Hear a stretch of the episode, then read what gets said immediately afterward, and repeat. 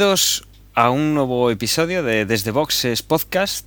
Hoy estamos con el previo del Gran Premio de Hungría y esta noche pues no somos todos los habituales, nos falta Agustín y nos falta nuestro compañero Gerardo, pero tenemos por ejemplo a Jorge. Hola Jorge.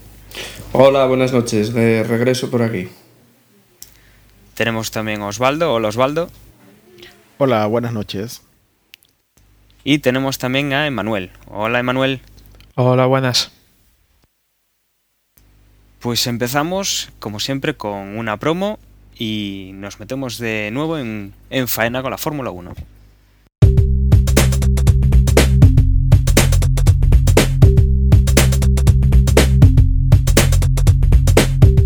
De la unión de pequeñas cápsulas de experiencias personales que se unen unas con otras para crear un solo ente, nace Notas de Voz, el podcast hecho de micropodcast. Podéis escucharlo en notasdevoz.wordpress.com o suscribiros directamente en vuestro iTunes.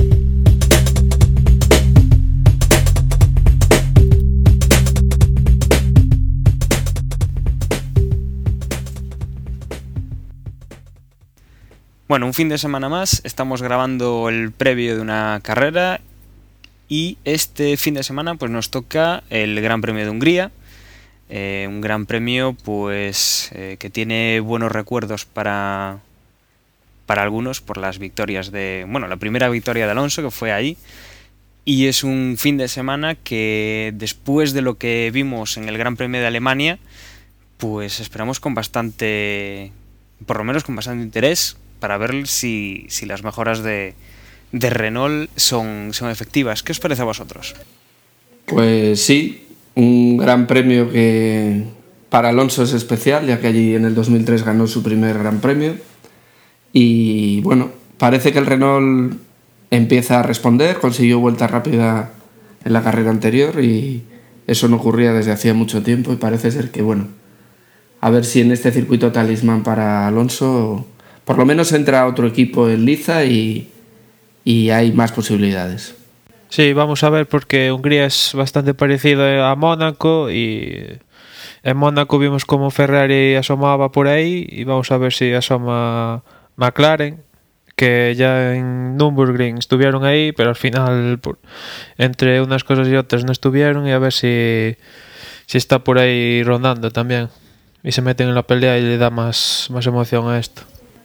Y además recordar que los circuitos así lentos en los que no hay mucha carga aerodinámica, eh, o sea, los que hay mucha carga aerodinámica pero no en curva, en curva rápida, sino más bien curvas lentas, los Brown son especialmente lentos, entre comillas, ¿no? siendo un equipo de los de arriba.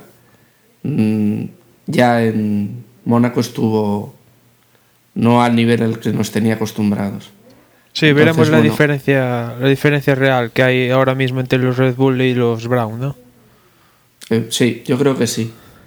Y que realmente eh, ya en Nürburgring vimos que, que los Brown mmm, se han quedado atrás en, en, lo que es desarrollo y, y, que hay muchos equipos pisándoles y como no espabilen, se juegan el campeonato.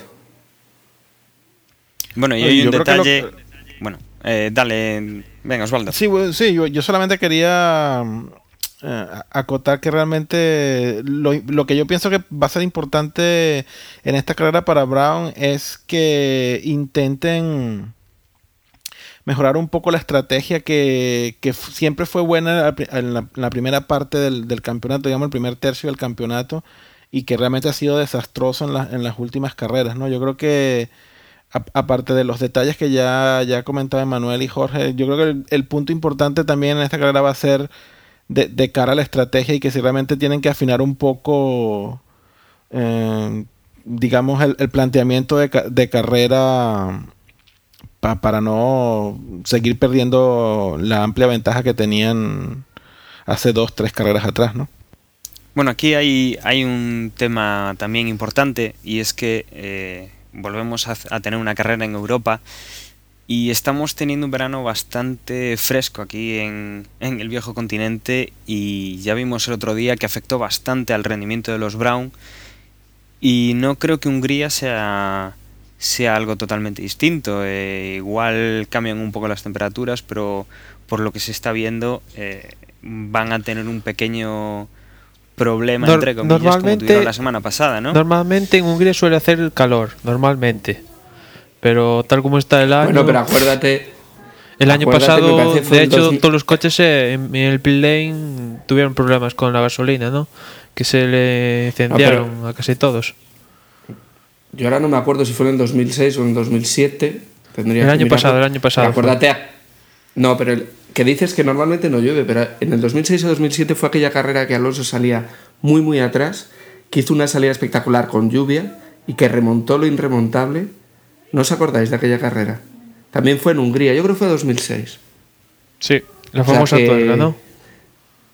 La famosa de la tuerca, que luego acabó como acabó, pero, pero la carrera que hizo fue impresionante.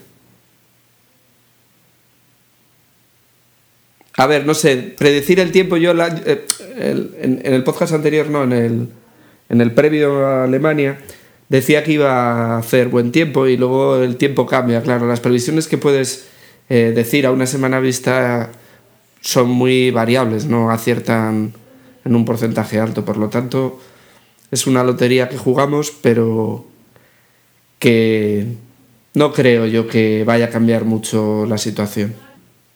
No, bueno, no es, no es tanto el, el tiempo que vaya a hacer, sino el, un poco el clima, ¿no? Porque, bueno, veníamos de una serie de carreras en donde los Brown estaban dominando y fueron carreras pues bastante más al sur, eh, el, bueno, todas las de la zona asiática, eh, la zona de Arabia, bueno, toda esa zona, pues eh, las temperaturas obviamente son distintas, tienen otro clima.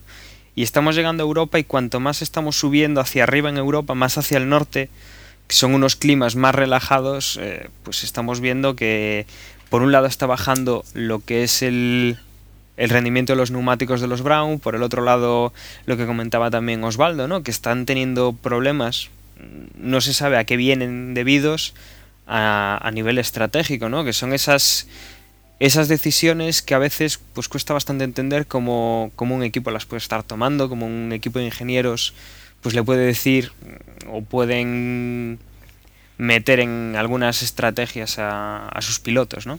Y sobre todo pensando en que, en que el que está llevando el equipo Brown es Ross Brown, que no es un novato en este, en este mundo. Eh, consiguió muchos grandes premios, muchos títulos mundiales con Ferrari, con, con Schumacher y está experimentadísimo.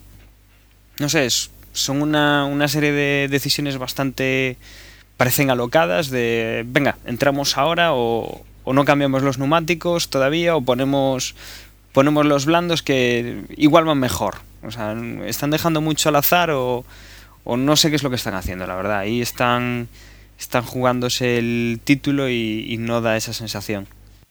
Sí, eh, yo, yo creo que es algo muy extraño, porque es que si, si algo que, que pudimos nosotros resaltar a- al principio del campeonato era que realmente Brown no solamente el, el coche evolucionaba y, y, y- y estaba haciendo to- todo lo que hacía el coche estaba muy bien, sino que también en la estrategia creo que estaban haciendo todo al milímetro, todo les salía a la perfección. Y pues de repente ahora no se sabe qué demonios está pasando. No sé si haya algo tras bastidores en ese equipo. El, gafe de las- el gafe de Barrichello le pasó a Bato.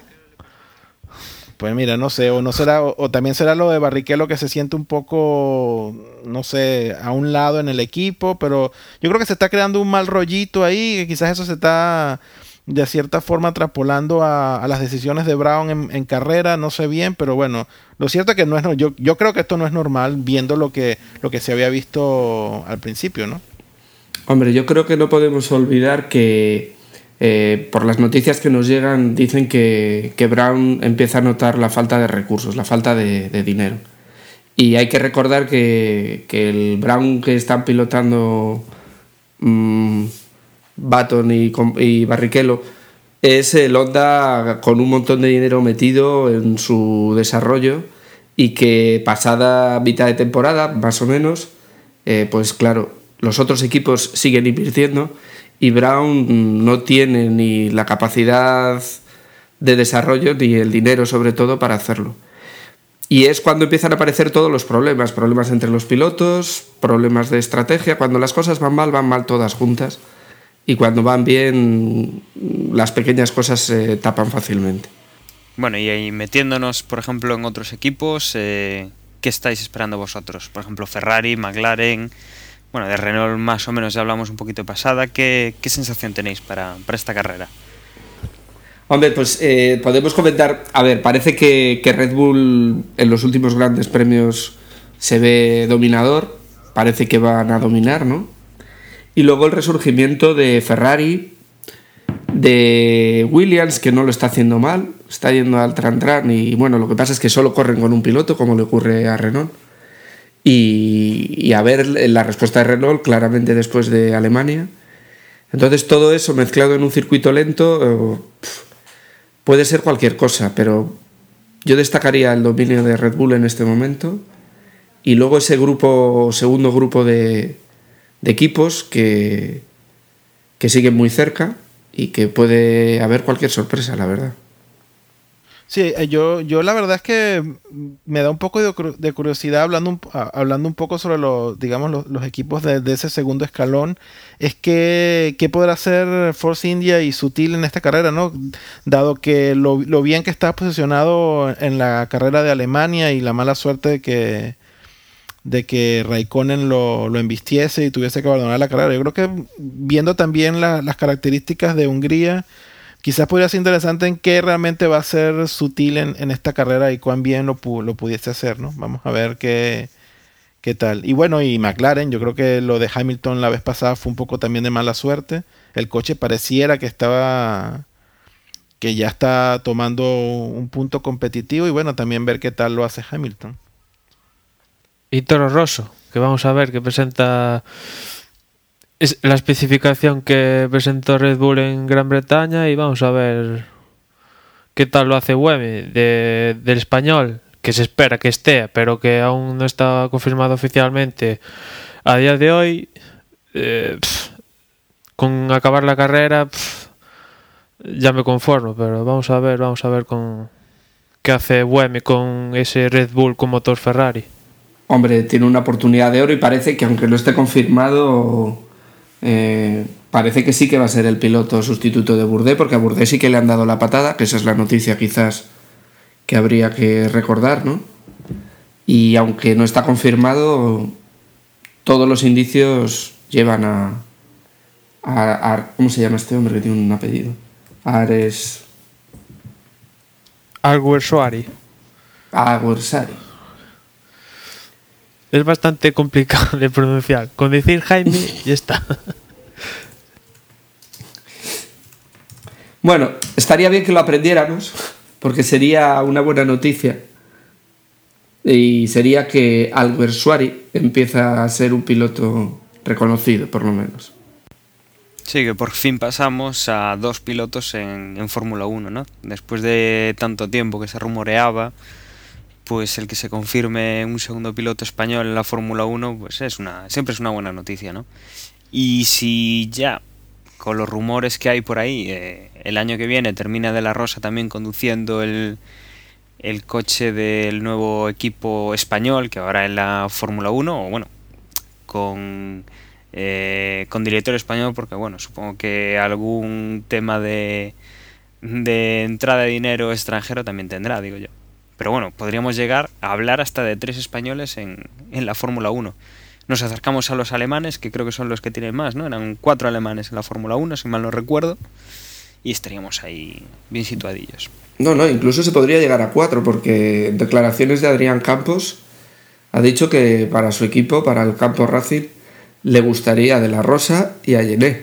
Lo ha dicho claramente. O Pero sea eso que... es un poco. Pero bueno. Soñando un poco. Porque...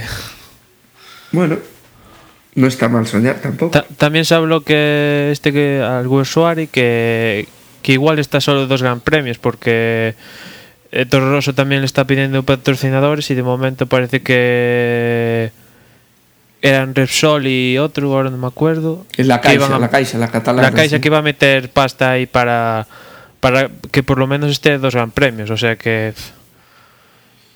A ver si está Deben toda de dar la, mal de dinero. toda la mitad sí, que y- queda, ¿no?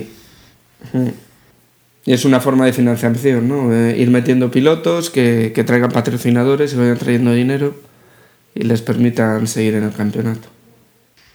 Sí. Yo no sé si Gené estaría muy dispuesto a meterse en, en otro equipo que no fuera Ferrari.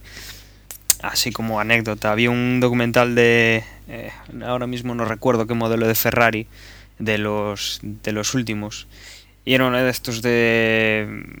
Del estilo de megaconstrucciones que suele haber en, las, en los canales de documentales. Y era un documental eso, de todo el proceso de, de creación de este modelo de Ferrari y tenía luego la parte de prueba. Y supongo que os, os haréis una idea de quién era el probador que en el documental hacía las pruebas del Ferrari, primero ya en el circuito y después en el por carretera por la zona de, de Módena, de la, de la fábrica. O sea, no debe ser mal trabajo el cada coche de Ferrari que salga de la fábrica, pues andar probándolo unos días, ¿no? Aparte, yo creo que Gené el tren de la Fórmula 1 ya le pasó. Al contrario que de la Rosa que, que ha estado ahí dándole que te pego cada año, Gené como que tuvo ahí su oportunidad en Williams y ya, ya pasó y ahora creo que se va a dedicar a las 24 horas de Le Mans y, y Ferrari ya está. Pues no sé qué deciros, ¿eh? yo, yo no, no sé, no conozco a Yené, pero, pero a mí si me ofrecieran entre ser probador de un pedazo de Ferrari o competir en un gran premio, aunque no lleve el mejor coche de la parrilla, yo desde luego optaría por lo segundo. Pero tampoco creo que se lo ofrezcan, ¿eh? Bueno, nunca se sabe. Luego también, hombre, a mí una pena que me daría grande, por, de la- por, por un lado me alegro que De La Rosa pilote, sea piloto de un Fórmula 1, pero por Vamos otro a ver lado la quién verdad es aguanta que, Lobato, ¿no? efectivamente le vamos a echar muchísimo en falta en las retransmisiones de la sexta. Pero en cierta manera también es un, un toque de atención a, a Lobato para que espabilen y que. Y que No, hombre, ellos nuevo. tendrán en, ellos tendrán en contrato que él mientras esté ahí, tú imagínate que tiene un accidente no grave, que no les pase nada, pero a Hamilton y que tenga que ir a sustituirles, pues eso estará en contrato, no es una cosa con la que cuentan, que puede fallar como falló por ejemplo en la época de Montoya en Telecinco. Bueno, y hablando de retransmisiones, si os parece, comentamos también los horarios. Eh, al ser un gran premio europeo, pues no, no cambia mucho con respecto al anterior. Eh, nos situamos el viernes a las 10 de la mañana para los primeros entrenamientos libres. El viernes también a las 4, a las 4, a las 2 de la tarde para la segunda tanda. El sábado a las 11 de la mañana sería la tercera tanda de libres, que ya esperemos vislumbrar un poco. Lo que pasa es que, bueno, esta temporada lo de los libres está siendo una cosa y, y luego nos encontramos otra en clasificación y carrera. Y, y bueno, sábado a las 2 de la tarde la clasificación y domingo a las 2 de la tarde la, la carrera ya. Mm, No sé si alguno de vosotros quiere comentar algo más sobre el circuito, la carrera, los equipos, alguna cosa que se nos haya quedado. No, yo creo que, que le hemos dado un repaso global. Bueno, pues entonces yo creo que podríamos seguir un poco con, con esas noticias eh, que han ido surgiendo durante, durante estos últimos días.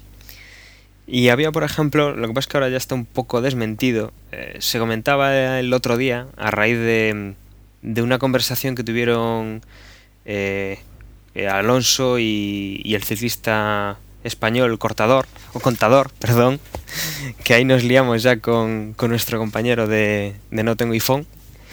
Eh, pues parece ser que Contador y, y Fernando Alonso se habían juntado y, bueno, Alonso como gran aficionado al ciclismo pues eh, ya ha dado pie al rumor de que estaría interesado en crear su propio equipo de, de ciclismo con eh, Alberto Contador de, de número uno, de principal corredor del, del equipo.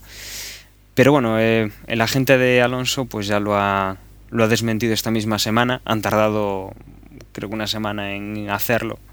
Entonces, bueno, ni les va ni les viene, al menos por ahora, ¿no? Bueno, pero yo creo que algo tienen en la cabeza, ¿eh? Porque si se habla por algún lado, algo tienen ahí. Igual para 2011, pero algo hay ahí. Eso lo queremos todos por Alonso y sobre todo por Contador, ¿verdad?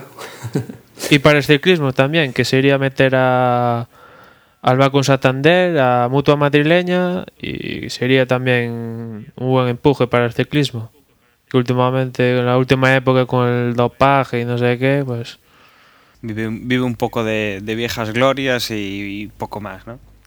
Que es lo que está llamando ahora la atención. Si no, está un poco complicado. Pero bueno, esperemos a ver en el año que viene o, o como tú decías, para el 2011 a ver si de repente pues aparece un nuevo equipo capitaneado, entre comillas, o patrocinado por, por Fernando Alonso. Bueno, y si, si os parece, eh, yo comentaba, eh, hemos hablado la semana pasada eh, del, de las, eh, bueno, los pretendientes que hay ahora mismo a, al puesto de, de Max Mosley, que va a dejar su va a dejar este octubre la, la plaza libre. Y bueno, eh, se han rumoreado, bueno, se han rumoreado, se han confirmado y ya está haciendo o está mm, mostrándose en público eh, Jan Todd también. Y el otro día comentábamos de Ari Batanen, entonces eh, yo les, les, comentaba a mis compañeros que bueno, eh, no todos sabemos quién es y no sabemos qué es lo que ha hecho. Eh, entonces, bueno, podríamos hablar un poco de lo que ha hecho este finlandés. Bueno, pues aprovechando que tengo aquí la Wikipedia abierta, pues os comento así un poco por encima. Eh, no sonará como piloto de Fórmula 1 porque ha sido conductor de rallies. Eh, ha ganado el título de, de, rallies en el 81 y el París-Dakar cuatro veces. Eh, estuvo activo desde el 74 hasta el 98 a los que ya somos un poco más jovencitos ya lo habremos visto poco. Y en el año 2003 también corrió. Eh, Ford, Opel, Peugeot, Subaru, BMW y hasta Mitsubishi pues han sido equipos en los que ha corrido. Y empezando en el Rally de los Mil Lagos en el 74, ganando en el 80 en Acrópolis su primer rally y en el último que disputó, pues como comentábamos, en el, en el 2003 parece ser que le gusta mucho lo de figurar, ¿no? Y, y estar así en cargos por los representativos, pero también hizo sus pinitos por la política. Se presentó para el Parlamento Europeo por un partido, bueno, finlandés. Es decir, que parece ser que este tipo de puestos le, le gustan, ¿no? Sí, aparte por las declaraciones que ella va soltando en esta pre-campaña, pues para mí es el candidato favorito. Yo si pudiera dar el voto, se lo daba a él con los ojos cerrados. Por lo que ha dicho. ¿Y, y Jan Todd, del que ya habíamos hablado alguna vez? Bueno, el tema que tiene Jan Todd es que, claro, eh, Ari Batanen es un... Lo estamos pensando también desde el punto de vista de, de la Fórmula 1, ¿no? Porque hay que pensar que este puesto es para todo el mundo de... O sea, todas las competiciones oficiales de, de coches, es decir, rallies, eh, eh, las copas de turismo, etcétera, etcétera. Entonces, lo que comentábamos de Jean Todt era que, bueno, había sido. Eh, había estado en Ferrari y, bueno, que eso. Eso marca un poco, ¿no? O sea, eh, se puede tachar o se puede presuponer que puede tener algo de favoritismo por, por el caballino rampante y, y, claro, se desconfía, ¿no? Pero bueno, en este caso, para nosotros, el tema de que el, el que esté eh, un, un ex corredor y que sea de rallies, que no ha tenido nada que ver con, con la Fórmula 1, pues oye, yo creo que me tiraría como, como Emanuel a, a Batanen. Pero Emanuel, tú comentaste que tú le darías tu voto si, si fuese el caso, pero que realmente, ¿cuáles son las declaraciones que tú has leído o, o escuchado de Batanen que, que te da buenas, buenas sensaciones? Pues que le preguntaron qué tal la gestión de Mosley y tal, y dijo que pues que la última época era un sinsentido y que había que meter algo de cordura en, en la FIA, porque esto no podía ser, uh, no se podía tener a todos los equipos en contra, más o menos eso. O sea, metiendo, metiendo cañita, pues a eso te refieres. Sí, sí. Y es el único que ha hablado y que ha dicho ya oficialmente y ya ha ido, de hecho, al último Gran Premio ya ha ido que me voy a presentar, esto es lo que voy a hacer, tal. O sea que eh, va bastante en serio y y que esté en este mundillo ya, o sea, ya y da bastante da bastante confianza. A mí por lo menos. Sí, al ser alguien que, que ha corrido, que ha estado en, en el mundo de la competición, pues siempre es más es más sensato, ¿no? O sea, él tiene la idea de más o menos lo que opinan los pilotos, lo que él opinaba cuando era piloto, lo que a él le gustaba, lo que a él no le gustaba, y, siempre es más fácil que lo pueda aplicar que una persona pues que no tiene esa formación o no tiene ese haber estado dentro, dentro de un coche tantos años, ¿no? Sí, no creo que a Batane se le ocurra decir eso de que en el 2014 vamos a crear un motor para todas las categorías. Bueno, yo creo que dejamos bastante, bastante clara nuestra postura, ¿no? Vamos a hacer un, un breve receso para una segunda promo y enseguida volvemos con, con la porra. Estoy al 100% segura que escuchas podcasts de cine, series de televisión, música, tecnología, torpezas, pero también estoy segura que no escuchas un podcast en el que se centre solamente en el monotema de muchos, el sexo. Pues bien, yo me he lanzado a esta aventura y he decidido crear En la cama, un podcast en el que vamos a hablar de sexo y nada más. Puedes encontrarme entre www.enlacamapodcast.com. Un besito y nos vemos muy pronto.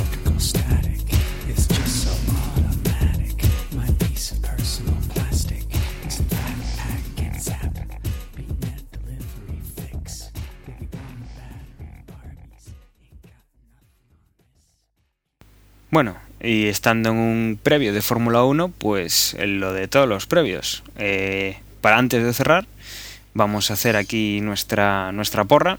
¿Quién se, ¿Quién se anima a empezar? Vamos a empezar con, como somos hoy pocos, vamos a, a elegir tres, como la semana pasada, a ver si alguien acierta. ¿Quién empieza? Pues vamos, vamos a empezar yo. Yo so, vamos a decir tres, pero sin, sin orden de preferencia o, No, diciendo primero. con orden, con orden, que si no, no tiene miga. Con Con orden, claro. Pues a ver, ¿qué voy a hacer yo aquí? Trulli, Trulli. No, Trulli es el ya Trulli es tuyo. Le he dado, le he dado, mu- le he dado más que, más que oportunidades a Trulli y creo que esta semana cambio a Trulli por sutil. Entonces yo voy a decir, voy a decir de primero, pues Vettel, segundo Baton y tercero Sutil. Ahí tienen, pues. Toma. Buah, sutil de tercero. Bueno, bueno. como acierto Osvaldo, hago el camino de Santiago. A ver, venga, ¿quién, quién quiere ahora? A ver, sigo yo si queréis. Eh, yo voy a decir eh, Weber, que creo que, que esta no va a ser el- la única victoria que va a tener y va a repetir. Le va a acompañar su compañero Vettel. Y de tercero voy a poner a Alonso. Creo que ganar para ganar a lo mejor no está, pero, pero creo que sí para hacer podio.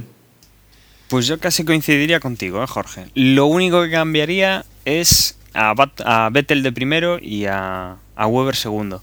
Yo creo que Alonso sale con, con muchísima moral de- del Gran Premio de Alemania y que si el coche sigue funcionando como funcionaba el otro día, mm, yo creo que va, que va a estar ahí y va a estar, va a estar dando guerra. Bueno, Y ahora nos falta Emanuel. Bueno, A ver, pues Emanuel, yo- mójate.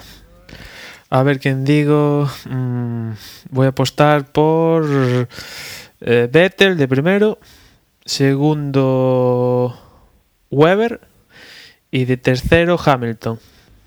Bueno, pues a, a ver si con, con esa predicción tienes menos suerte que el otro día y al menos la de Jorge o la mía se cumplen. Por desearle algo bueno a Alonso. Eh, nuestro compañero Gerardo, como no está, pues vamos a votar por, por Alonso de primero y bueno, el resto que lleguen cuando quieran. Y por Agustín Y en el caso de Agustín, pues, le ponemos a Raikkonen. Doblete de Ferrari. Ah, no, que Exacto. el de Massa mucho no es. Cierto, cierto. Segundo Hamilton, quizás. No, ¿no? aquí ojo, ojo que no hemos votado por los Ferrari, pero aquí pueden, pueden aparecer, ¿eh? Recordar Mónaco y, y la evolución que llevan hasta ahora, pueden aparecer. Pero, o sea, según las estadísticas, le toca el Gran Premio donde no hacen nada. Claro. Ah, bueno, si le toca el de no hacer nada, pues ya pasamos de ellos entonces. Bueno, y con esto, no sé si alguno quiere añadir alguna cosa más. Y si no, pues ya vamos despidiendo este, este previo y emplazándonos para la semana que viene. ¿Alguna cosa más, chicos?